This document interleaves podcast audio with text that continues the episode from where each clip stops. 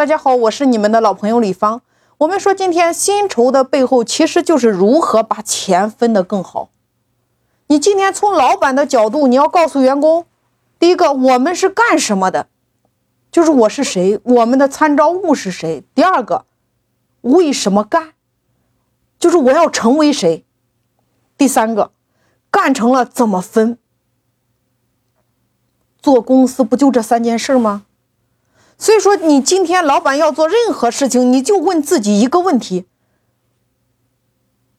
我想把多少钱分出去？你这个钱分出去，我们就把这个事儿干成。你干成的背后就是为什么而干。所以今天薪酬的核心原理就是分钱，分钱的一个艺术。员工来到公司，你把钱谈不清楚，他也干不清楚。你给别人合伙。你钱没有谈清楚，别人也干不清楚呀。所以合作之前，我们先把钱谈清楚。你比如说，营销板块的公司就分三个岗位：第一个我们说销售，第二个技术类，第三个后勤类。我先说营销类的。假设今天你的营销总监，他一个月的底薪一万块钱的话，你可以按照四比六。什么意思呢？也就是说，百分之四十的底薪，百分之六十的绩效。你比如说，今天总监找你来涨工资，那你怎么样把他工资给涨上去呢？如果你平白无故给他加两千、加四千、加五千，他有感觉吗？以什么标准来加？加到什么程度他会满意？加多了公司受不了，加少了没有任何意义，你还不如不加。所以说，四比六就是你这个岗位上底薪，比如说是一万块钱，那就是四比六；两万也是四比六。百分之四十的底薪，百分之六十的绩效，底薪不变，百分之四十那就是四千。那百分之六十的绩效，我们就要做文章了。我前面有讲过，叫做五级绩效工资。比如说，五个指标：四千、五千、六千、七千、八千。四千为没有达标，五千是转正的，六千是达标了，七千为优秀，八千为良好。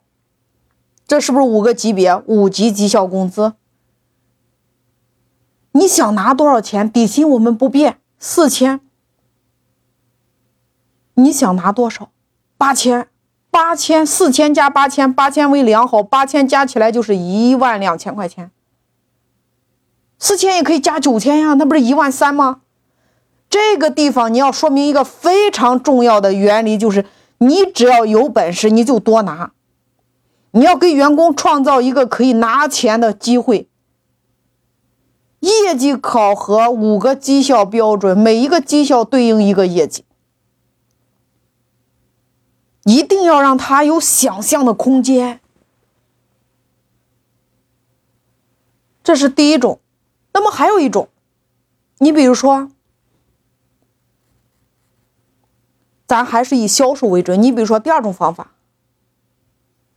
六比三比一，工资占百分之六十，考核占百分之三十，年终奖半占百分之十。假如他的年薪是二十万。那他工资是不是十二万？我们说六比三比一，年薪二十万的话，那他工资是不是十二万？那平均到一个月是不是一万？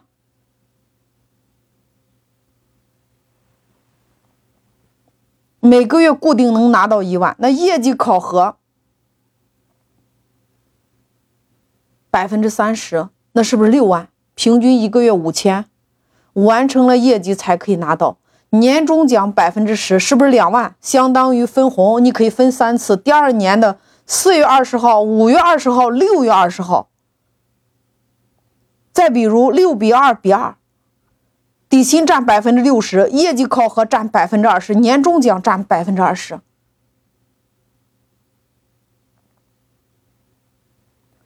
所以说这三种方法。你要结合你的情况，你是拿年薪呢，还是按月薪？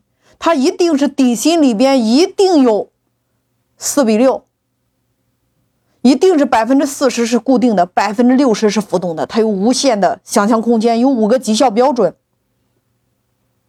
一般一线销售岗位四比六，这是第一种；第二种是六比三比一。二三线销售，你比如说销售经理啊、大区经理啊，一般是六比二比二。所以说，你看底薪加他的业绩考核加他的年终分红。那这个薪酬的结构框架里边装的其实就是责任、业绩和超额分红。你对你的团队所有的要求，你都可以放在这个里边。所以说，你给员工分钱，你不能只分一笔钱，而是要分三笔钱，甚至是四笔钱。每一笔钱都是你管理员工今天的利器。那我们再来说技术岗位的。我们说完了销售，销售有三个玩法。那我们说技术类的，那比如说你公司的研发工程师、自媒体的编辑，他不直接面对客户，但是他们对公司的业绩也有影响，但是影响他并不是直接的。所以说对他们的业绩要求，你要比销售岗位要低，他们的工资部分可能就会高一些。一般技术人员的薪酬结构，你比如说是。八比一比一，或者说八比零比二，也就是底薪占百分之八十，业绩考核占百分之十，年终分红占百分之十。假如他年薪是三十万，那么他的固定工资就是二十四万，平均一个月两万。那业绩考核就是三万，平均一个月两千五，年终分红是三万。那对于专业能力的岗位来说，他占百分之十的业绩的奖金。具体考核，你比如说。一个编辑，他一个月有多少款，有多少多少个这个爆款文章，你都可以考核呀。那如果没有可量化的工作成果考核的话，那你就用八比零比二的这样的薪酬结构，就是工资占百分之八十，年终分红占百分之二十。我们再来说第三类，后勤或者说财务或者说行政或者说人事、法务这样的岗位。他的薪酬结构其实是九比零比一，工资部分占百分之九十，奖金部分占百分之十。